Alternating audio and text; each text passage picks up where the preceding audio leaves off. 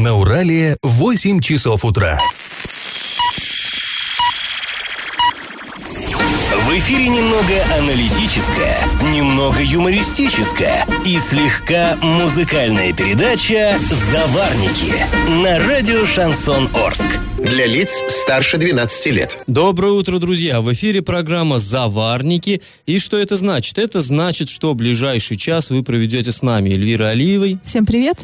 И Павлом Лещенко. Ну что же, мы сегодня будем обсуждать новости. Ну, например, мы поговорим о рекорде или антирекорде, как это понимать, э, который поставили депутаты Орского городского совета. Также поговорим о завершении громкого коррупционного дела в отношении депутата.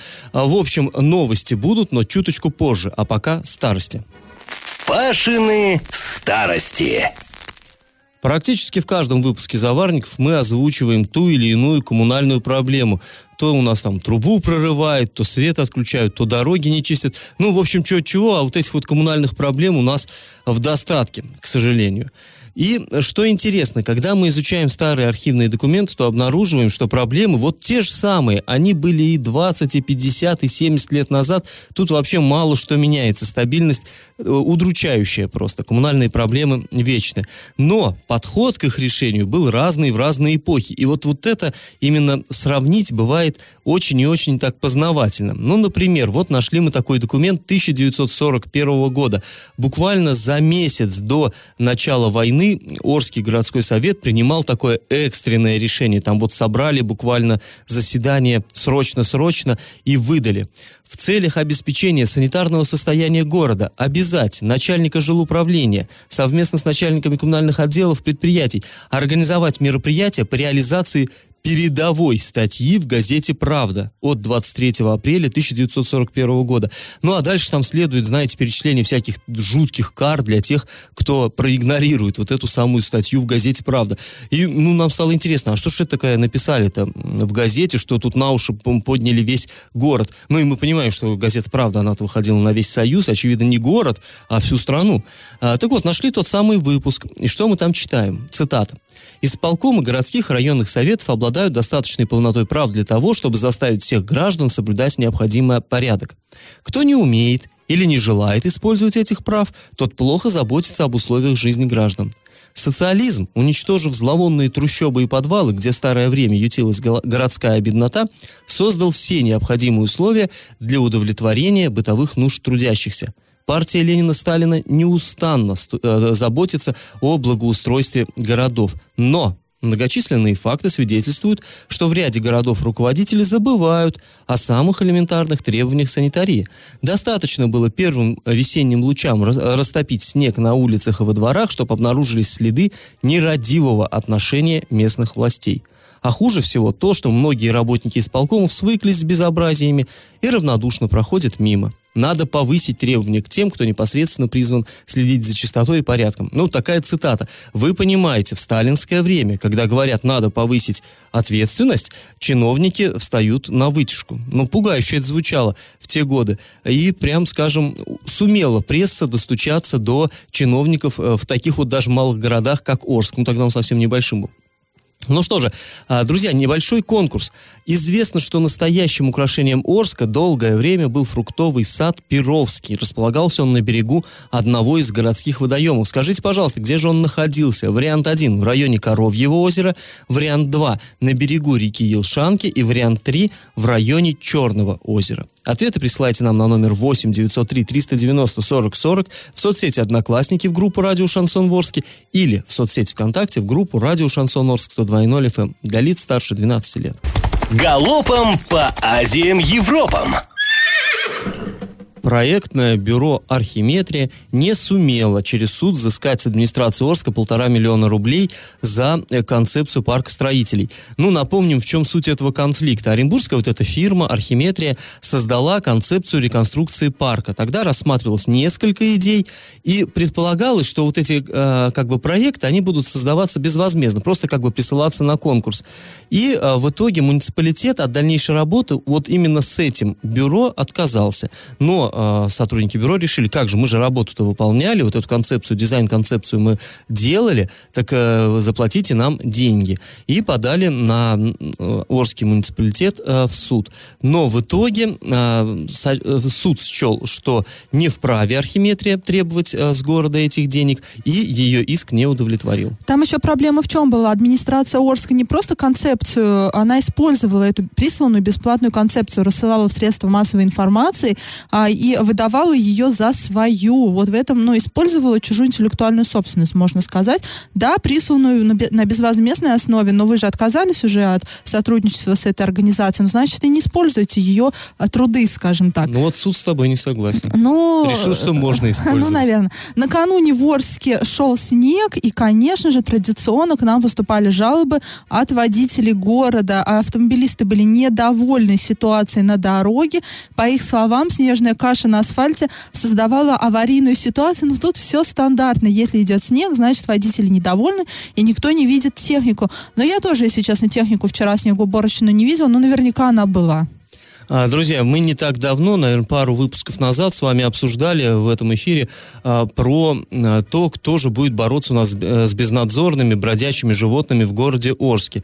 Раньше этим занималась САТУ. В этом году выиграла тендер некая фирма «Диктатура закона», которая, ну, на полгода они должны были за это получить вознаграждение миллион рублей. Но нас тогда, вот мы с вами это обсуждали, нам показалось странным, что у них ни офиса здесь нет, ничего, и непонятно, куда звонить, заявки даже оставлять. не отвечают, да. Да, звонки даже в Оренбурге трубку не берут. И вот э, мы поинтересовались э, в администрации города, что же такое происходит, куда людям, собственно говоря, обращаться. Нам ответили, что администрация Орска решает вопрос о расторжении муниципального контракта, поскольку вот эта самая фирма с замечательным названием «Диктатура закона» не способна его выполнить. Не, не совсем понятно, зачем тогда было участвовать э, в тендере. Ну, вот э, так. То есть пока, получается, никто этим вопросом в Орске у нас не занимается. Ну что же, после небольшой паузы мы поговорим о том, как орские депутаты демонстрировали, ну, чудеса скорости и меньше чем за полчаса обсудили все вопросы повестки дня. И как это понимать?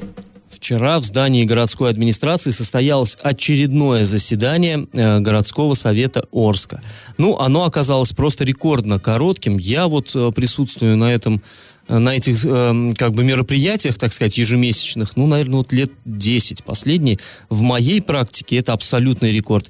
Вот все-все важные вопросы из январской повестки дня депутаты умудрились обсудить, решить за 24 минуты. Ну, такого еще не было. Как правило, все-таки это там 5-6 часов. Тут 24 минут прям на спринтерской такой скорости.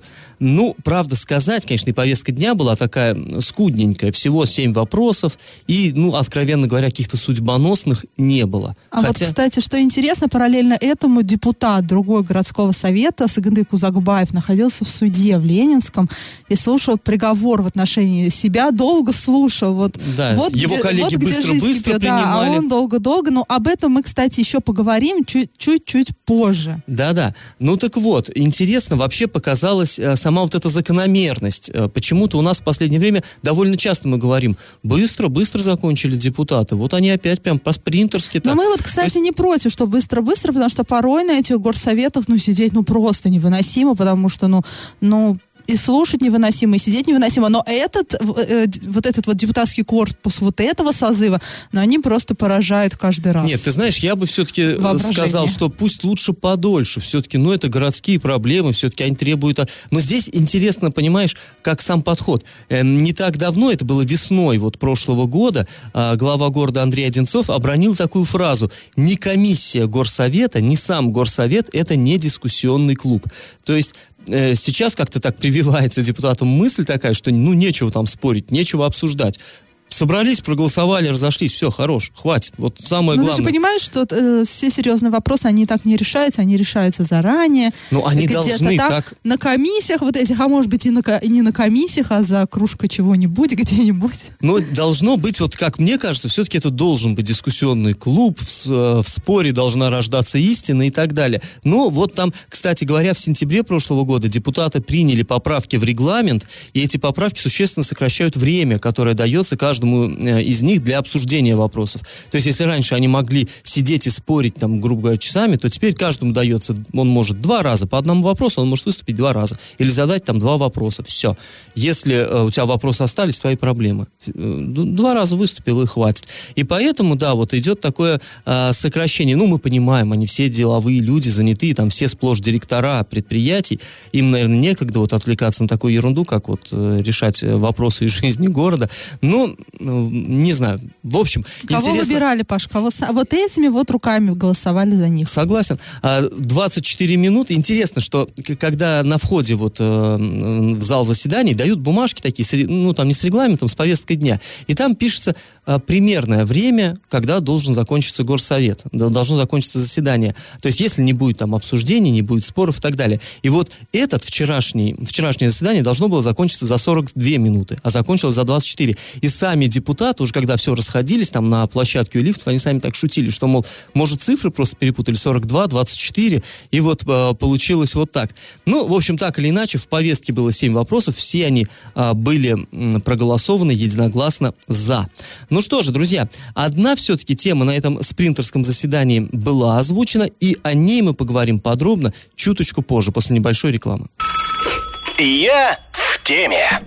На заседании Орского городского совета, который вчера, 30 января, состоялся, были приняты изменения в правила размещения рекламных конструкций на территории нашего города. Но сами изменения там, в общем-то, никаких особенных вопросов не вызывали, там все понятно, приняли их единогласно, но а, по ходу вот эм, как бы обсуждения один из народных избранников задал докладчице, докладчицей выступала начальник управления по торговле и наружной рекламе, интересный такой вопрос, который нам показался, ну, довольно острым. Он спросил, а почему у нас на главных улицах города размещаются незаконные баннеры-растяжки? Ну, вы понимаете, да, вот тут над проспектом Ленина, например, между двумя опорами натягивают там две проволоки, и э, между ними такая длинная полоса, где написано распродажа там или еще, ну, много чего.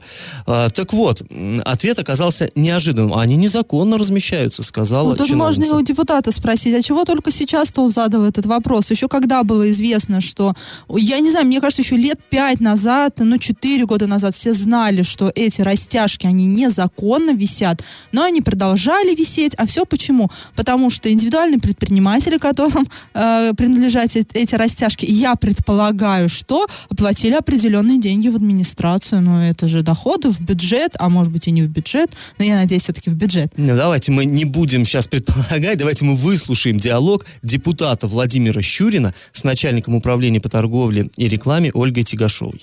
Вот этим положением запрещены, ну или не допускается, так скажем, размещение баннеров растяжек над проезжей частью. Почему в городе они у нас присутствуют? Кто им дал разрешение?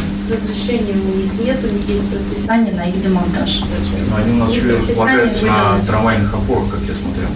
Ну, это не важно, где они расположены, главное, что они располагаются над дорожной частью, предписание ну, э, конечно, запись не очень, как мы все понимаем, там 40 буквально человек в одном зале, и вот всегда так с горсовета все у нас записи такого Но качества. Диалог, Но вы, на мой взгляд, крайне забавный. Я думаю, вы все поняли. То есть, почему у нас висят э, вот эти растяжки? Ну, они незаконные. Пока а, незаконные. А почему висят-то тогда? И когда вот буквально вот я шел с этого заседания горсовета, переходил дорогу, проспект Ленина, вот вы знаете, э, на восьмом этаже там у нас все городское начальство сидит, и вот прям под окнами первого заместителя главы города висит одна из таких растяжек. То есть вот если... Там есть реклама? Где? Под окнами первого. Ну, на, а, ну через напротив. проспект Ленина, да. А, то есть, ну все, то есть, понятно, если с торца первый, здания, да? Если mm-hmm. первый зам подойдет к своему окну и взглянет на город он опекаемый... Он увидит беззаконие. Он увидит беззаконие, вот оно прям под носом. И интересная история, мы стали интересоваться у э, как бы рекламщиков вообще, как, как там все получается. Оказывается, действительно, да, эти э, незаконные растяжки, э, выписывается предписание, что нужно их убрать в течение месяца. Но все же мы понимаем, что, э, как сказать, ну вот если я, например, захочу дать рекламу, я заплачу за месяц нахождения своей вот этой растяжки, Получу ее повесят... предписание, через месяц, собственно, Сниму. уберу. И все, все а, нормально. Ну... То есть, ну, вообще, что интересно, мы с оренбургскими нашими коллегами тоже эту тему обсудили, они говорят, допустим, в Оренбурге эта практика все-таки прекращена.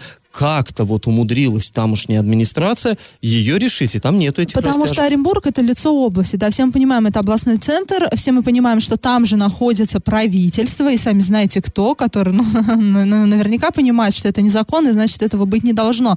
Но Орск, Орск маленький провинциальный город, у нас а, больше года лавочки, если вы помните, да, у нас сейчас стоят на улице лавочки, на а, спинках которых размещается реклама. Так вот, около, боль, ну, примерно год эти лавочки были просто вне закона. Полтора, полтора года. года, да, Мгм. они стояли, они были неузаконены. Прокурор говорил, незаконно там размещать Да-да, рекламу. администрация Но мы кивала, звонили да-да-да. по телефону, который там указан, говорили, можно дать рекламу? Он говорит, да не вопрос, 30 тысяч рублей в месяц. Да, вот, вот, действительно, год стояли эти лавочки, отвратительный внешний вид этих лавочек, они выглядят очень, ну, это мое мнение, очень убого. У нас вообще центр города из-за этой вот всей разномастной рекламы выглядит, ну, крайне непрезен- не- непрезентабельно. Ну, так вот, они год стояли незаконно, и только сейчас, вот на этом горсовете, а, этот вид рекламной конструкции, скажем так, узаконили. Ну вот у нас, да, к сожалению, получается так, что если нельзя, но очень хочется, то все-таки можно. Ну что ж, друзья, после э, паузы мы поговорим об очередном коммунальном скандале. 15 орских домов уже неделю об- обходятся без горячей воды,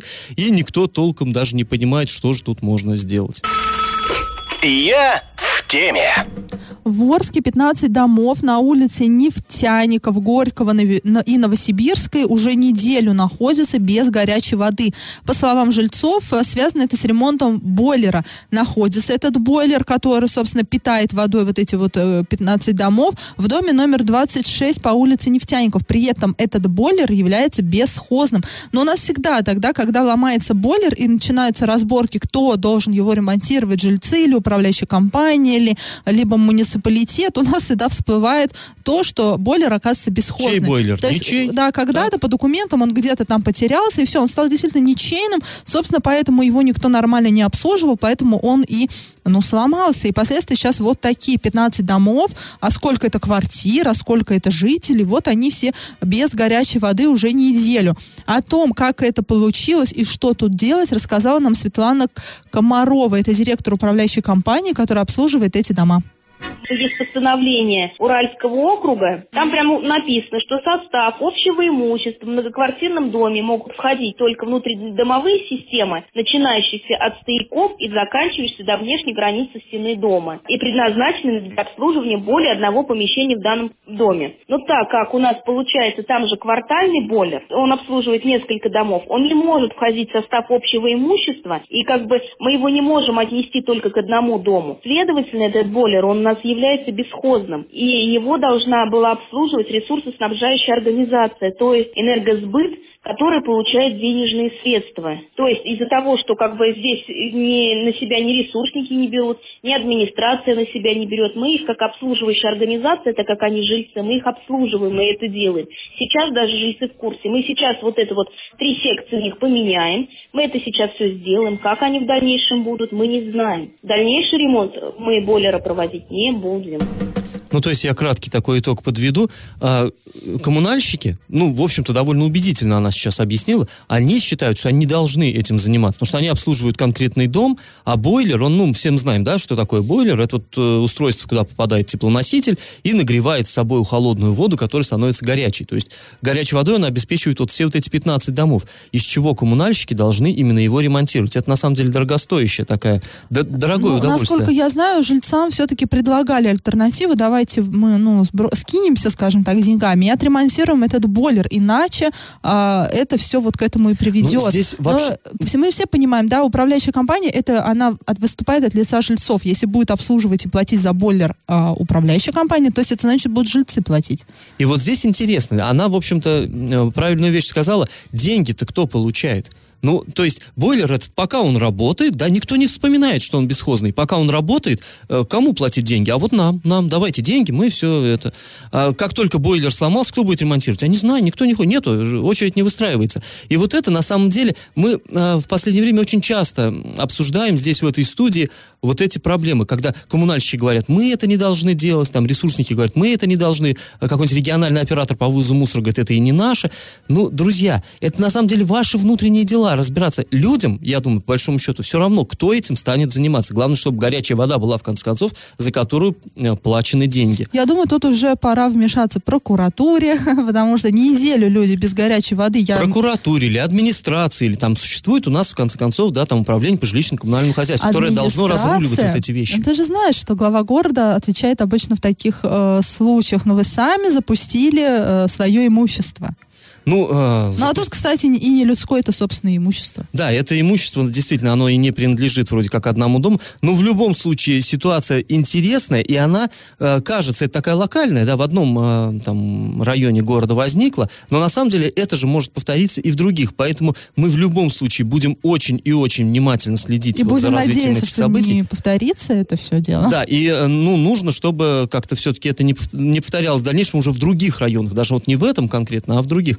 Ну, а сразу после небольшой паузы мы поговорим о завершении громкого коррупционного скандала, в котором был замешан депутат городского совета. И как это понимать?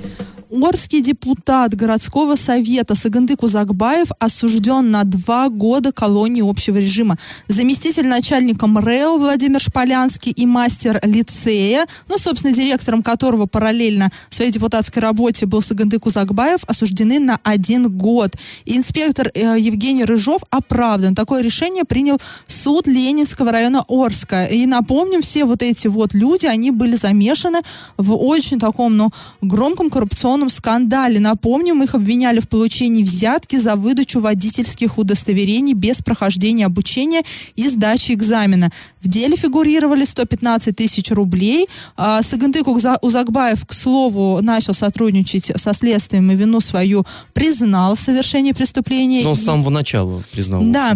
Его после этого сразу лишили членства в партии «Единая Россия», но он... Э, оставался руководителем лицея, оставался депутатом. Однако... Ну, там нужно сказать, что он не как именно, да, не как депутат, собственно говоря, взял взятку, не в качестве депутата. Он был э, руководителем вот этого лицея, в составе угу. которого действовала, так скажем, в структуре автошкола. И вот кто-то, чтобы не сдавать экзамены, дал взяточку, соответственно, вот э, от э, Узакбаева. Ну, раньше мы говорили, что он обвинялся в этом, теперь уже суд поставил точку. Уже, Но решение суда в законную силу не вступило, ну, оно может быть обжаловано в вышестоящей инстанции. Да, конечно. Ну вот по, по крайней мере, по версии следствия, то есть у Узакбаеву дали взятку, он поделился вот замначальником МРЭО. МРЭО это подразделение ГИБДД, которое вот, Но ну, без МРЭО, собственно, выдает, невозможно. Ну, оно да, и выдает права, да. Обучение проходит в лицее люди, а потом сдают экзамен МРЭО. Так вот, чтобы и не учиться, и не сдавать экзамены, кто-то дал взятку, и вот эти люди, э, считается, что они поделили между собой деньги. Но вот было четыре обвиняемых, один все-таки да, был инспектор МРЭО, он был оправдан за отсутствием так называемого состава преступления, Казани депутат Сагандык Кузакбаев был признан виновным по пяти эпизодам. Помимо того, что он проведет в колонии общего режима два года, но там еще было частичное сложение вот, вот этих вот, ну, как ну, вот, статей, да. Да, статей. В общем,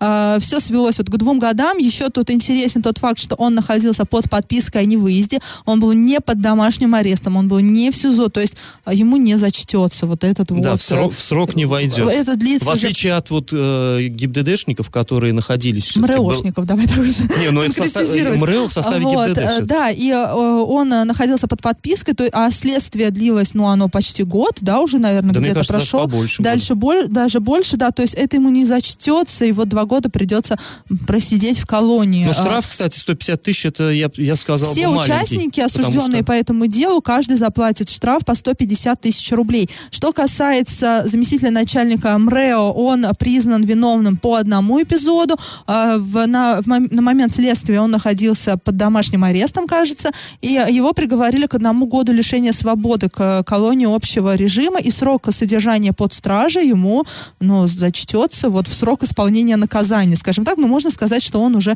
э, свой, э, свое наказание э, отбыл, ну, по сути. Я, кстати, вот все-таки про, по штрафам напомню. У нас, когда, допустим, судили тоже за получение там взятки, мы помним, да, начальника УЖКХ Максима Климонтова, ему вот сколько он получил денег, его заставили заплатить штраф то ли в 20, то ли в 30-кратном размере. В общем, в итоге он 6 миллионов остался должен государству. Здесь каждому всего по 150 тысяч, при том, что сумма одной, ну, сумма взятки там 115 фигурировала, то есть все-таки Ну, не может так быть, эта сумма, сурово. в принципе, э, э, просто э, следствие говорило, что фигурирует в деле сумма такая. Мы не знаем, это сумма одной взятки. Это сумма всех э, вообще взяток, суммарная. Ну, то есть мы тут, ну, не можем э, говорить, потому что им штраф назвать, на- назначили тоже вот скольки-то кратное от э, суммы взятки. Мастер лицея признан виновным по двум эпизодам, и он также проведет а, в колонии общего режима один год. Больше всех здесь повезло инспектору МРЭО Евгению Рыжову. Он был оправдан. То есть суд решил, что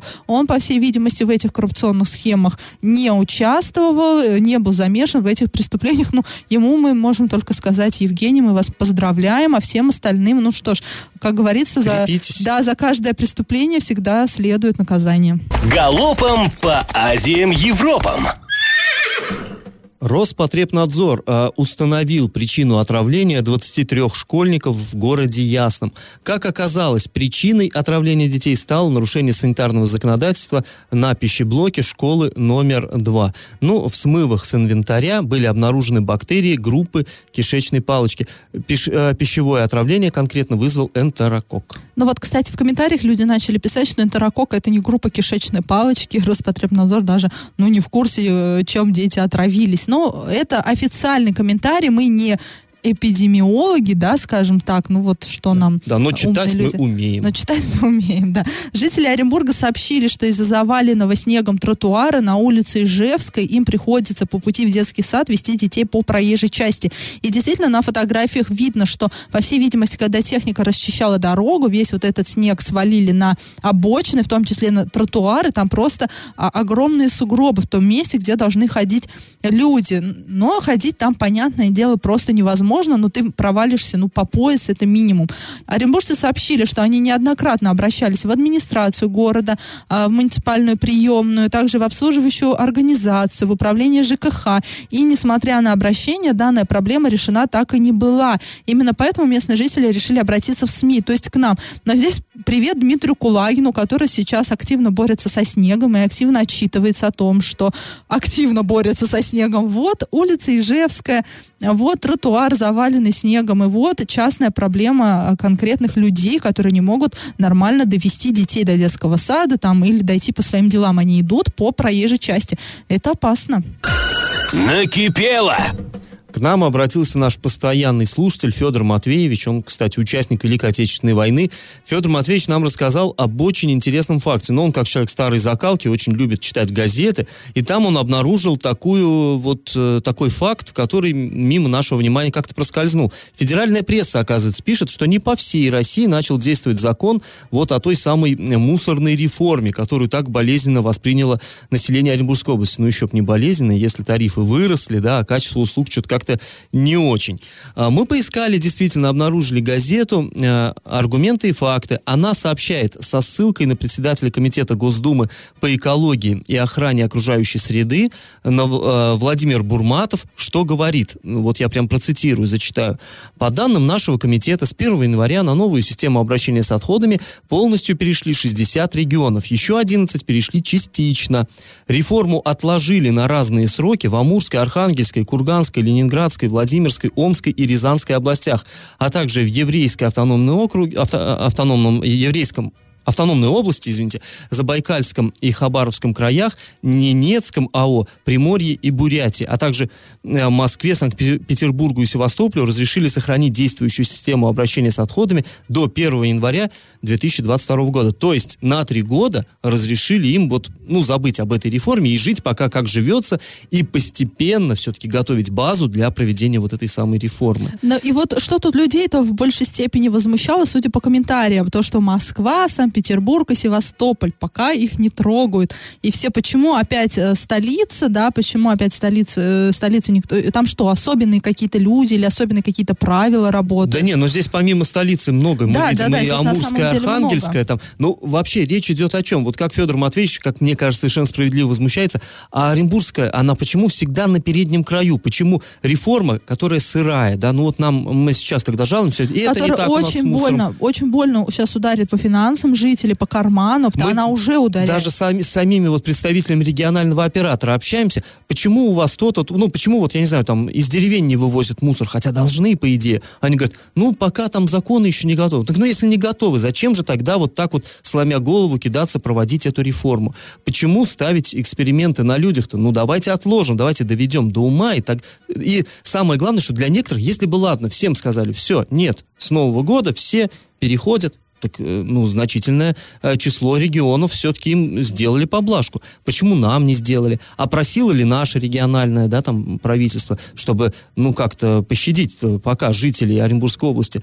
Как-то вот это все непонятно и, честно говоря, немножко обидно. Да не немножко, а обидно. Почему именно вот у нас мы должны быть вот, ну, у нас вообще часто регион, он стремится казаться вот впереди всех. Лучше, лучше, чем он есть на самом деле. Да, если на деле не Тем готово более, ничего. ну, я не знаю, я опять напоминаю, что скоро выборы губернаторские. Здесь у меня двоякое мнение. С одной стороны, может быть, ну, региона- региональное правительство хочет быть на передовой, чтобы как-то заручиться поддержкой, сами знаете кого, да, того, кто сейчас находится в Москве, в Кремле. Но с другой стороны, а, индекс, скажем так, они любят же в правительстве сейчас и- и считать индекс, как растут рейтинги, но, скажем так, индекс доверия жителей, он же падает на фоне вот этого всего происходящего. И за по поводу пенсионного возраста наше правительство за нас не заступилось. По поводу мусорной реформы как-то не попыталось сгладить и довести все до Ну, с ума. пенсионным возрастом хотя бы по всей стране и массово. А здесь, знаешь, как вот мне напоминает старый анекдот, когда, да, там, э, и этого расстрелять, и этого расстрелять, а я не хочу. А, ну не хочешь, не надо. То есть, оказывается, можно было и так, а мы-то и не знали. Ну, в любом случае, конечно... А нам-то и не сказали. Да, есть от чего накипать. Но если у вас, друзья, есть тоже какая-то проблема, вы в себе не держите, пишите нам во все мессенджеры, смс пишите на номер 8 903 390 40 40. Также можете обращаться в соцсети Одноклассники в группу Радио Шансон Орске или в соцсети ВКонтакте в группу Радио Шансон Орск 102.0 FM для лиц старше 12 лет. Раздача лещей. Ну, прежде чем раздавать лещи, мы сегодня э, с Элей хотим... А- оз- отдать самого главного и жирного леща Да, на- наши Саше замечательные Беловой. коллеги, которую мы очень любим, я уверен, наши слушатели тоже любят. Саша у нас сегодня именинница, и мы ее поздравляем. Я уверен, друзья, вы все к нашим поздравлениям тоже Без присоединяетесь. нее не было бы нашей передачи. И нашей передачи. Она и нас ник- может вырубить в любой момент. Да, мы, мы тут зависимые люди. И, э, кстати говоря, вас бы никто не будил так э, замечательно радио Шансон каждое утро. Саня, с праздничком. Ну, а мы подводим итоги. Э, Мы спрашивали в начале этой программы, где же располагался знаменитый фруктовый сад Перовский. На самом деле этот сад э, посадила семья Дмитриевых, орских мещан, которые к нам сюда приехали из города Перова. И вот э, посадили этот самый фруктово-ягодный сад в 1896 году на земле, взятой в аренду. А где же эта земля находилась? Да находилась она на берегу Коровьего озера. Это, ну, все вы знаете, это вот неподалеку от Ключа. Сейчас на этом месте находятся, а, ну, городские, э, частные, в смысле, сады, огороды. Ну, уже урожаи, наверное, не те, что раньше. В свое время вот этими фруктами одаривали самого царевича Николая Александровича, будущего Николая II. Ну, в общем, правильный ответ сегодня один. И победителем у нас сегодня становится наш слушатель по имени Федор, и он получает приз на баланс своего мобильного телефона. Э, Да, друзья, ну мы с вами пока прощаемся. Слушайте нас на подкастах в разделе «Заварники» на сайте урал56.ру для лиц старше 16 лет. Также на своих мобильных App Store, Google Play в помощь. Этот час вы провели с Эльвирой Алиевой. И Павлом Лещенко. Пока, до завтра. Завариваем и расхлебываем в передаче «Заварники». Каждое буднее утро с 8 до 9.00 на радио «Шансон Орск». Для лиц старше 12 лет. Радио «Шансон». СМИ зарегистрировано Роскомнадзором. Свидетельство о регистрации Л номер ФС 77 68 373 от 30 декабря 2016 года. Для лиц старше 12 лет.